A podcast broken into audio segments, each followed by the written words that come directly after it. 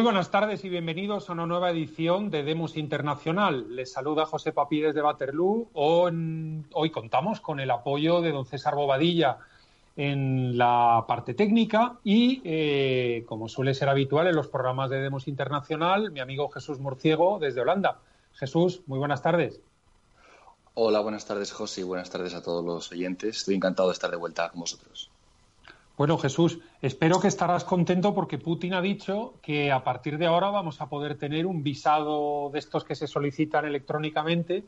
Al ser españoles, esto lo ha hecho extensivo a todos los miembros de la Unión Europea, salvo el Reino Unido, para que podamos viajar a Rusia eh, cuando nos apetezca durante 16 días y por el módico precio de 50 euros. En fin, Putin haciendo gestos a la comunidad internacional y ha excluido de este visado electrónico a los ciudadanos británicos, a los canadienses y a los norteamericanos. En fin, eso te lo dejo ahí como una, como una chanza, digamos, para, para arrancar el programa, pero creo que lo, lo, importante probablemente es que aprovecháramos tu presencia para ver cómo va esto del cambio en el liderazgo del Partido Conservador Británico. Eh, nuestro admirado y pillo Boris Johnson no se presenta al debate. Pero bueno, ¿qué ha pasado con que, para que tenga lugar el primer debate de, entre los diferentes candidatos al, trono, ¿no? Tory, al trono de los conservadores británicos, y que el pillo de Boris Johnson, el candidato número uno en todas las encuestas, el que está mejor posicionado, no haya asistido a este, a este, primer, a este primer debate. En fin, yo sabes que solo leo los titulares de la prensa, pero me he quedado muy sorprendido de, de ello. Dice por contra que se irá mañana al segundo que parece ser que eh, eh, va a haber un, debate a continuación, o uno nuevo, un nuevo debate, y que ese sí va a existir. ¿Qué, ha pasado con esto, Jesús? Tú que estás más al tanto de la política británica que yo. Pues sí, la verdad es que ah, el señor Boris Johnson se ha marcado un Rajoy, se ha escaqueado, se ha, acojonado en, en, el último momento, o quizá ya lo tenía preparado. Yo creo que más bien era eso, que tenía una estrategia de no, no desgastarse mucho con los medios de comunicación, porque el hombre es gafe, pero muy gafe. mete mucho la pata cada vez que habla y no le importa, ¿sabes? Él eh, tiene ese estilo excéntrico inglés, eh, muy, un poco parecido en, la forma exterior a Churchill, pero claro, eh, podemos ver en la foto ahora, si nos la pone César, que tiene un aire o la, prensa quiere que se parezca un poco, pero claro, el hombre este no tiene el valor que tenía Churchill. Churchill encaraba a Hitler y este señor, pues, en un debate que tampoco se juega mucho, porque en la audiencia no vota. los votos son internos, los votos son eh, dentro del partido Tory, ellos van eligiendo por un sistema antiquísimo que van varias rondas y cada ronda se elimina uno, se va eliminando y podemos ver en otra gráfica, si nos, nos la permite César, que él está, él es el, caballo ganador, como se dice, el front runner, que va adelante y los demás van cayendo, van cayendo, van cayendo y al final van a quedar tres y cuando se decida esa terna, seguramente esta semana, a inicios de esta semana, pues se va a, votar dos, una vez para eliminar el último y luego de cuando queden dos se hará la votación final. Esto es lo contrario a lo que se hace con las, con las elecciones en los distritos británicos, que el primero pasa la posta. El primero se lo lleva a todos sin segunda vuelta. Sin embargo, para elegir dentro del partido Tory, eh, tiene este sistema que, bueno, que les gusta a ellos, bastante antiguo y al final es una decisión interna. Es una decisión entre parlamentarios que deciden el primer ministro, sin separación de poderes. Recordemos, el legislativo elige quién va a ser el ejecutivo. Entonces, el, el debate en sí, pues es algo para darle a los espectadores, para que la gente en Reino Unido no tenga, no tenga la impresión de que se lo dan todo cocinado y guisado y comido como en España. Porque si se ve eso, si eso es lo que pasa, pues la gente se indignaría y diría, joder, qué, mierda de sistema tenemos. No como los americanos, que debaten todo y debaten las primarias y debaten los candidatos. Entonces, se disfraza un poco, se hace este paripé y por eso, pues, Boris se ha saltado el paripé, ha ido, venga, esto, ¿para qué?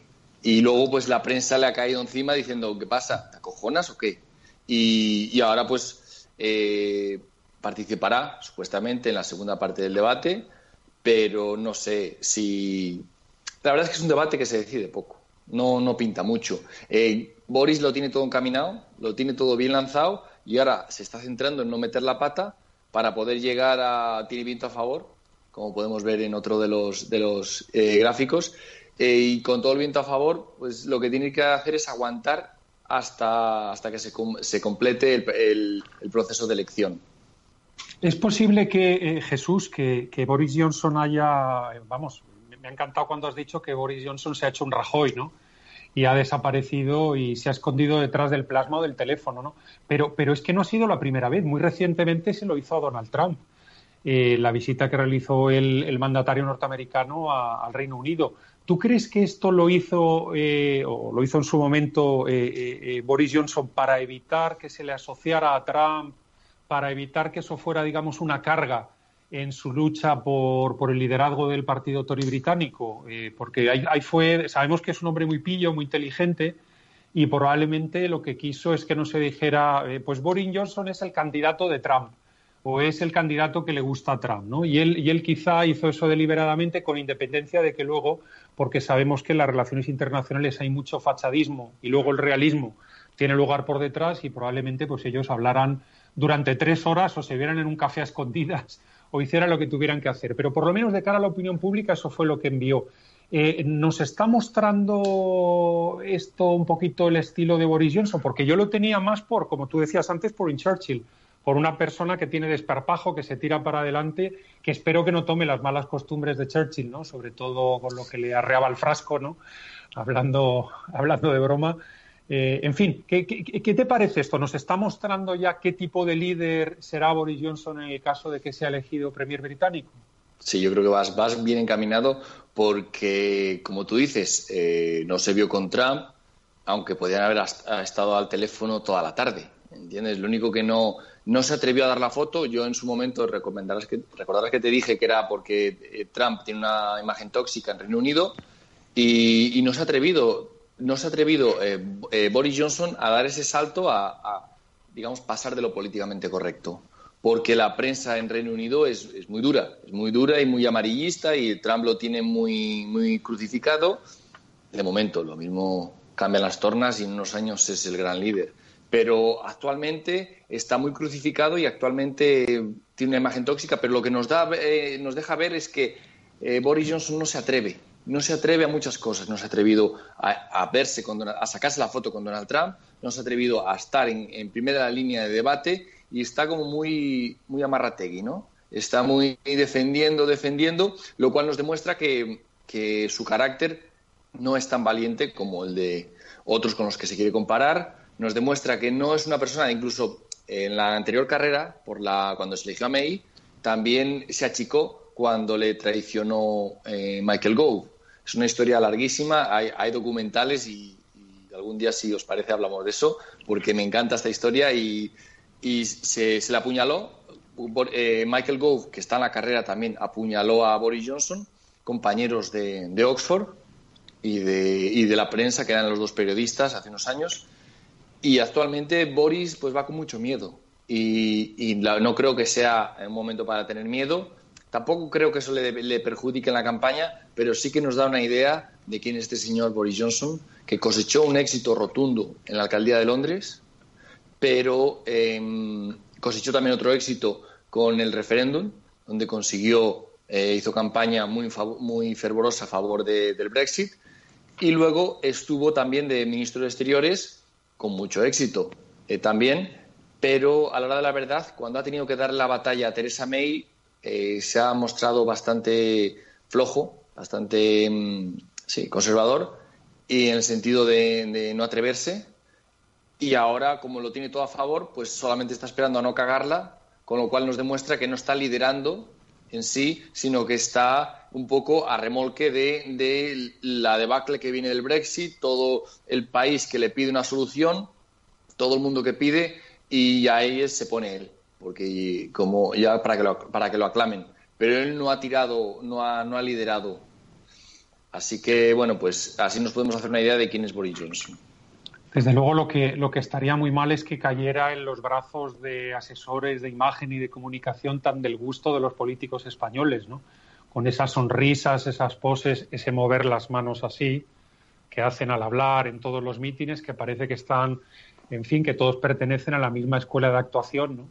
y es complicado verles eh, sonrisas diferentes, movimientos de brazos diferentes, eh, etcétera. Una pregunta, quería aprovechar que, te tengo hoy, Jesús, para preguntarte, eh, em, ¿has seguido en el Reino Unido si hay algún tipo de impacto, de seguimiento a lo que está pasando en Hong Kong?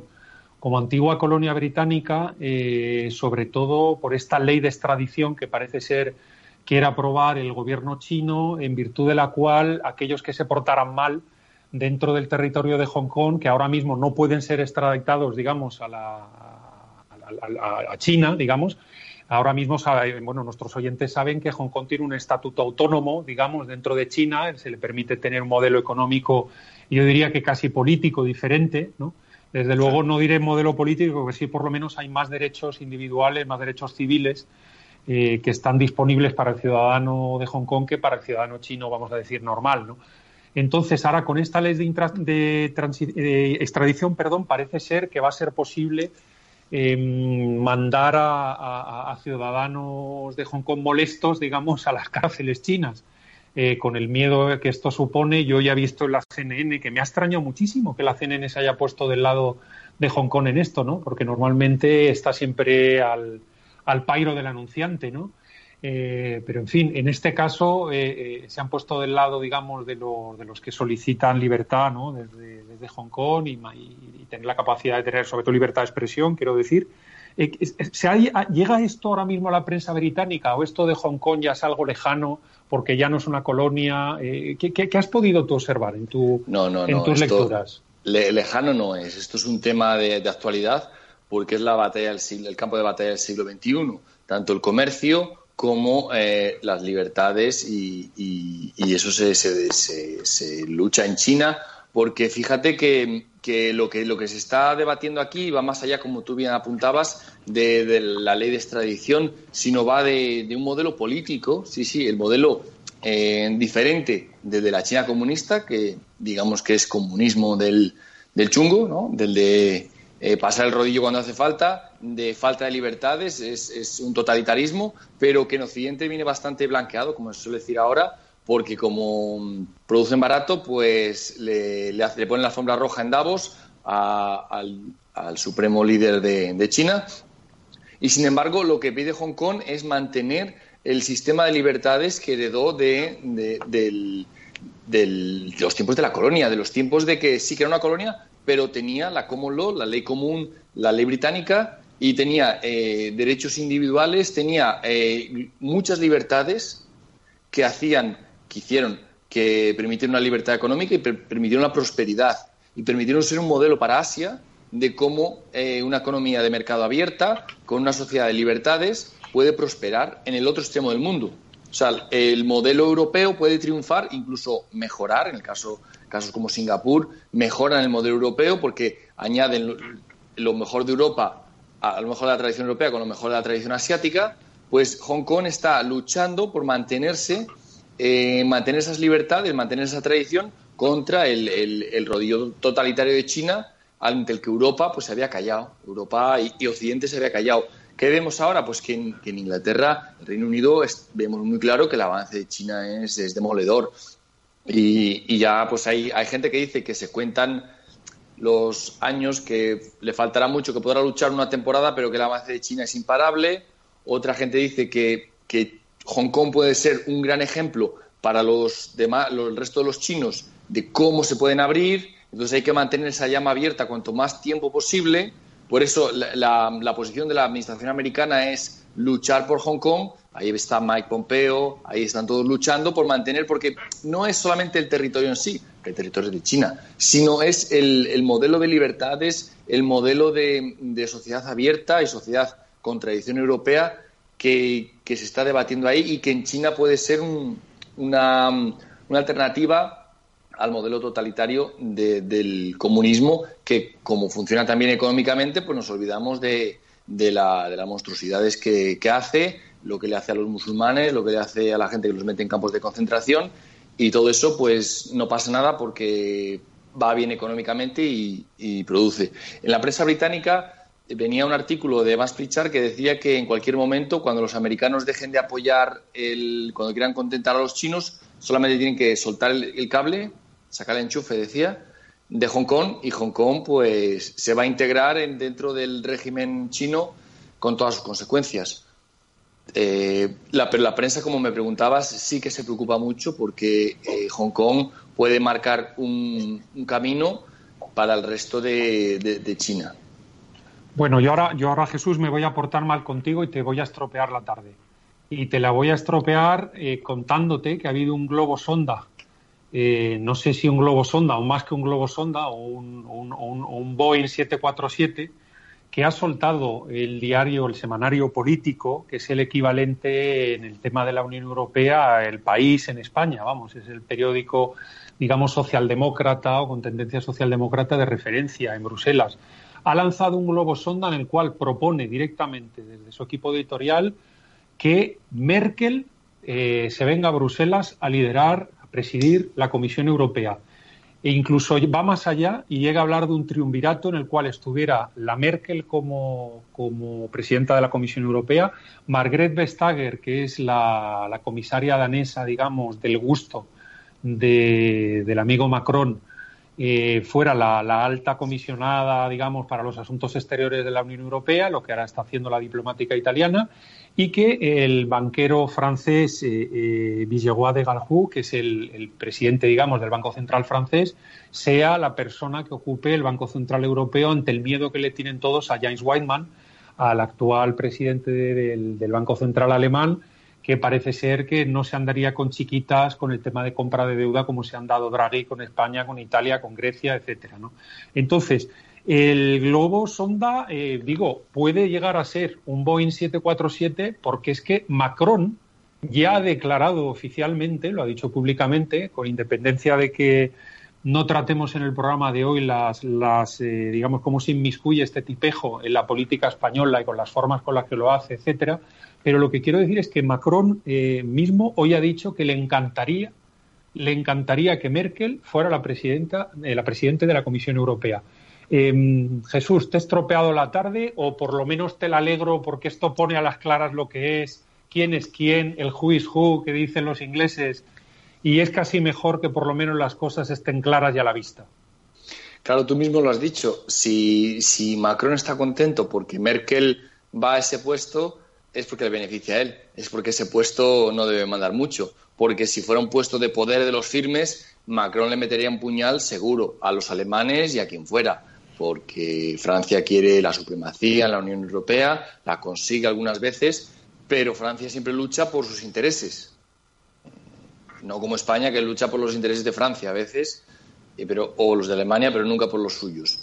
Eh, está muy claro que, como me decías, un triunvirato, ¿no? Esto ya se parece a la antigua Roma, donde había tribunos, había triunvirus, había de todo, y hasta que al final llegó un emperador y dijo aquí fuera y fuera que aquí mando yo.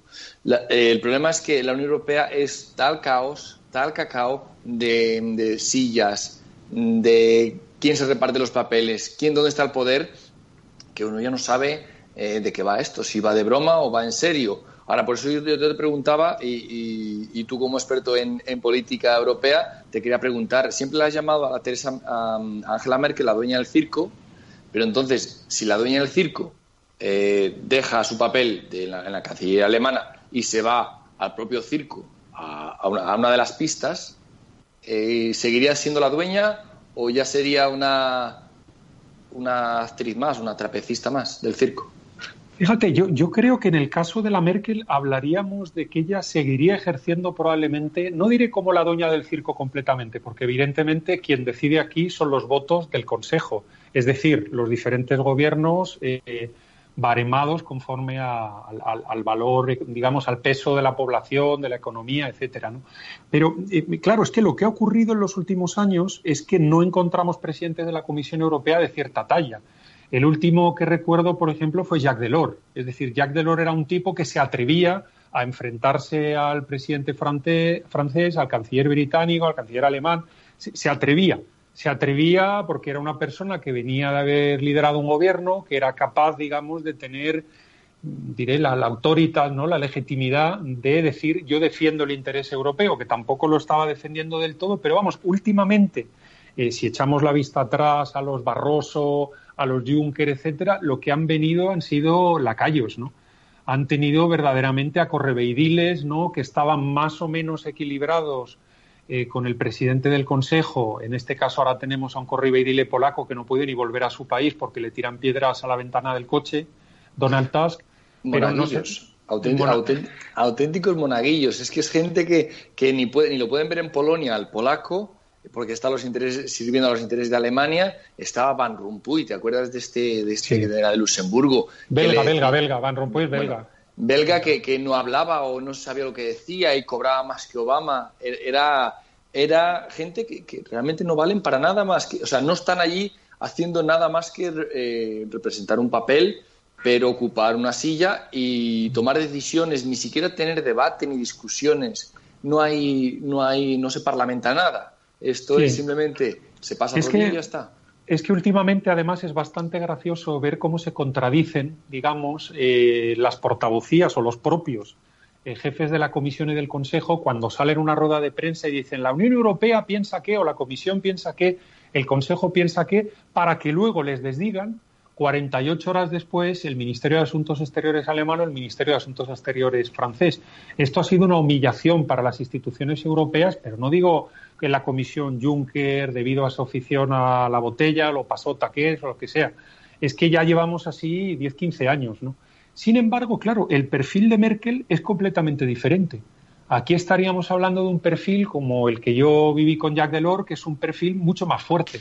Es un perfil mucho más fuerte de alguien que le importa, con perdón, tres narices lo que le digan el resto de, primeros ministros, una persona al final de su carrera política, como sería la Merkel. Hablamos de una persona que va a cumplir ya, o si no ha cumplido ya 65 años, ya está en edad de jubilarse, y que por contra, en lugar de irse al chaletito ese que tiene al norte de Berlín, pues se vendría a Bruselas a seguirse peleando con todos durante los próximos cinco años. Pero es que los retos de la Unión Europea actualmente son tremendos.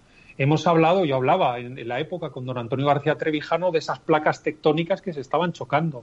El norte de Europa, el sur de Europa, el este de Europa, los nórdicos, estaba todo, digamos, chocándose y al chocarse había terremotos, ¿no? Un terremoto que hemos tenido recientemente es como los holandeses han liderado un grupo rebelde que han mandado al carajo eh, eh, a los franceses, eh, un poquito con el apoyo soterrado de Alemania, diciendo que eso de, de unir los presupuestos, las balanzas fiscales, emitir deuda pública común y todo esto, que lo haga su abuela. Es decir, hay lo que ha pasado con los inmigrantes, eh, eh, liderado por el grupo de Visegrado y luego apoyado por otros países hasta que han conseguido una mayoría. En fin, España al final pues siempre juega el papel de monaguillo como país, es decir, lo hemos hablado muchas veces, están ahí en un ladito, están en un ladito y sencillamente esperamos órdenes porque a la espera de que nos sigan comprando la, deuda pública, ¿no? Yo que quería aprovechar, fíjate Jesús, para comentarte una pregunta que nos había llegado en el chat de comentarios del programa, nos había preguntado un oyente sobre qué pensábamos del euro, si era factible o no era factible que España se saliera del euro, si el euro le convenía a España o no le convenía, en fin, hemos hecho en el pasado, vamos, desde hace mucho tiempo, diferentes programas hablando sobre el euro, ¿no? Yo lo único que le diría a este oyente, a la espera también Jesús de que me des tu opinión, es que ahora cada vez hay más economistas, cada vez hay, más economistas, por ejemplo, el, reputadísimo Buttel británico, un, economista pro-Brexit, que están hablando ya de tener un euro 1 y un euro 2. Y dicen que no comprenden cómo Francia, España, Portugal, Italia, Grecia no montan un euro 2 que esté un poquito más devaluado que el euro 1, porque esto es lo que necesitaría nuestra economía y lo que haría que fuéramos más competitivos al instante. ¿no? Entonces, esa es la respuesta rápida que le daría a ese oyente que nos, que nos pregunta. Jesús. Claro, tu respuesta sería, ha, sido técnica, ha sido euro 1, euro 2, podemos hablar si em, con criterios económicos estamos mejor dentro o fuera, pero aquí el tema no es el euro, el tema es España. El tema es dónde está España, dónde están los intereses y la soberanía de España. ¿Cómo se defienden? Si los intereses, y después se hacen, se hacen estudios y de que se, se, llega a la conclusión de que estar en el euro es lo mejor para España, pues estamos en el euro encantados. Si lo, eh, estar en el euro es perjudicial para España, pues nos saldremos eh, pasándolas pues mal supuesto, seguramente porque salir de las monedas es una camisa de fuerza que se ha diseñado sin salida para que quedar todos atrapados al paso de Alemania y, bueno ahora claro si se hacen estudios sobre la materia que nunca se han hecho y la conclusión es que lo mejor es salir pues quiere decir que lo otro es mucho peor, quedarnos sería peor. Pero más allá de la solución técnica, lo que tenemos que empezar a pensar es que hay vida dentro del euro y hay vida fuera del euro. Se puede estar en los dos sitios, pero la posición tiene que ser soberana. Cuando España defiende sus intereses y es soberana, pues dentro del euro le va mejor, peor, y fuera también te puede ir peor, mejor, pero mm, no, no nos quedamos con la parte técnica, sino con que hay que empezar o hay que pensar en defender en los intereses de España. Si España está en debe estar en el euro, es por su propio interés. Y si debe salir, debe salir por su propio interés. Y si el resto del castillo de naipes, que es el euro, se cae o no se cae, pues allá ellos que se compongan. Pero es que lo que no podemos es defender los intereses de, otras potencias que ellos defienden perfectamente. Sí, y eso, y eso desde luego ha quedado demostrado por todos los estudios que han analizado cómo ha bajado el índice de producción industrial, salvo en Alemania, de todos los países que han adoptado el euro, etcétera, etcétera, etcétera. Ah, en fin, aquí le tendríamos que lanzar un mensaje a los, a los líderes políticos españoles, a los jefecillos políticos españoles, como decía el maestro García Trevijano. Y es, señores, si la Merkel, si Moscovici, si Mario Draghi les amenaza con eh, la prima de riesgo, con que no van a hacer una quita de la deuda, que no sé qué, váyanse ustedes a hablar con Trump que para estar con los payasos mejor es irse con el dueño del circo, como ya eh, dijo el señor Trump a los italianos cuando se pusieron chulos con Salvini y compañía. Eh, eh, llegó a decir el señor Trump de vosotros no os preocupéis de nada que yo rescato, que un rescate de Italia, un rescate de España es pan comido para los Estados Unidos. En fin, hace falta, como tú dices, querido Jesús, hace falta políticos de talla políticos de talla que piensen en clave soberana, ¿no? Como has dicho tú, y gente que tenga los bemoles, con perdón, de hablar a la cara y de defender los intereses de su país a la cara. Esto de estar todo el día acongojados porque hay que homologarse y hay que ser europeos y si no, ¿qué van a decir de nosotros y nos van a llamar cosas raras? Eso tiene que terminar. Por supuesto, hay que estar en el mundo de hoy, en el siglo XXI, con los problemas del siglo XXI. Hablamos del comercio, de China, con dónde está el mundo, hacia dónde se mueve y estar ahí. Y estar, eh, pero claro, estar en España, con los pies, con la cabeza en, España y en los intereses de los españoles, no los intereses de, los alemanes que ya se defienden ellos, ni de los franceses, que eso es cosa de ellos. Pero eh, eh, más allá de soluciones técnicas, hay que pensar y hay que encarar que es que lo que más temen Macron y, Merkel es eh, una, España soberana, una España que defienda sus intereses y que vaya a Europa y le diga, no, mira, esto es lo mío y de aquí no me muevo. Porque es que España tendría mucho poder, podría ser un contrapeso muy, muy grande al respecto a las potencias si fuera una España soberana y defendiera sus intereses. Tú fíjate la fuerza que tiene el Reino Unido en la negociación. ¿Por qué? Porque saben que si sale Boris Johnson, eh, el pulso puede ser un órdago y ya no, ya no se le puede torcer el brazo como se le torcía a la señora May. Si el Reino Unido no llega a tener un parlamento soberano, pues el acuerdo ese eh, que, decían que estaba escrito en un mal inglés, que ningún nativo inglés lo hubiera escrito, con lo cual es muy probable que hubiera escrito alguien no nativo, hubiera pasado eh, por el Parlamento. Pero como el Parlamento hay representación y hay diputado de distrito, el Parlamento le ha dicho, no, por aquí no pasa, así que alto y ha salido, saldrá un primer ministro y ya verás cómo cambia la negociación cuando eh, negocias desde una posición de fuerza, una posición eh, ganadora. Cambia muchísimo y deja de ser. Y, ves que el, lado de Bruselas, que nos parece tan fuerte y tan robusto, es, es una jaula de grillos. Europa no es tan fuerte negociando. Fíjate cuando negocia con Trump, cuando tiene al lado alguien fuerte. es una posición muy débil, muy débil. Desde luego. Bueno, pues Jesús, vamos a dejarlo aquí eh, y probablemente esperaremos sentados unos cuantos años a que los políticos españoles miren con altura o determinen con altura la política internacional de nuestro país. Esto, pues todavía, ojalá lo veamos tú y yo. Ojalá lo veamos. En fin, pues eh, Jesús, muchísimas gracias. Estoy pensando en un título para el programa. Hoy yo creo que, vamos, me, ha, me ha salido aquí un título de broma. Boris Johnson se hace un Rajoy y la Merkel amenaza con liderar la Unión Europea. En fin, eso han sido yo creo que los dos temas, digamos, pivotales que hemos debatido esta tarde, pero, pero bueno, vamos a dejar a nuestro equipo de medios que elija el, el nombre más adecuado al programa. En fin, Jesús, muchísimas gracias por, por tu presencia esta tarde. Gracias a ti y un saludo para todos. Y otro también muy grande para nuestro amigo César Bobadilla, que se ha ocupado de toda el área técnica. No se olviden de pasarse por las páginas del crítico.org Y ya saben, aquí estaremos, como siempre, como la funeraria, todos los días. Un abrazo muy fuerte y hasta el próximo programa.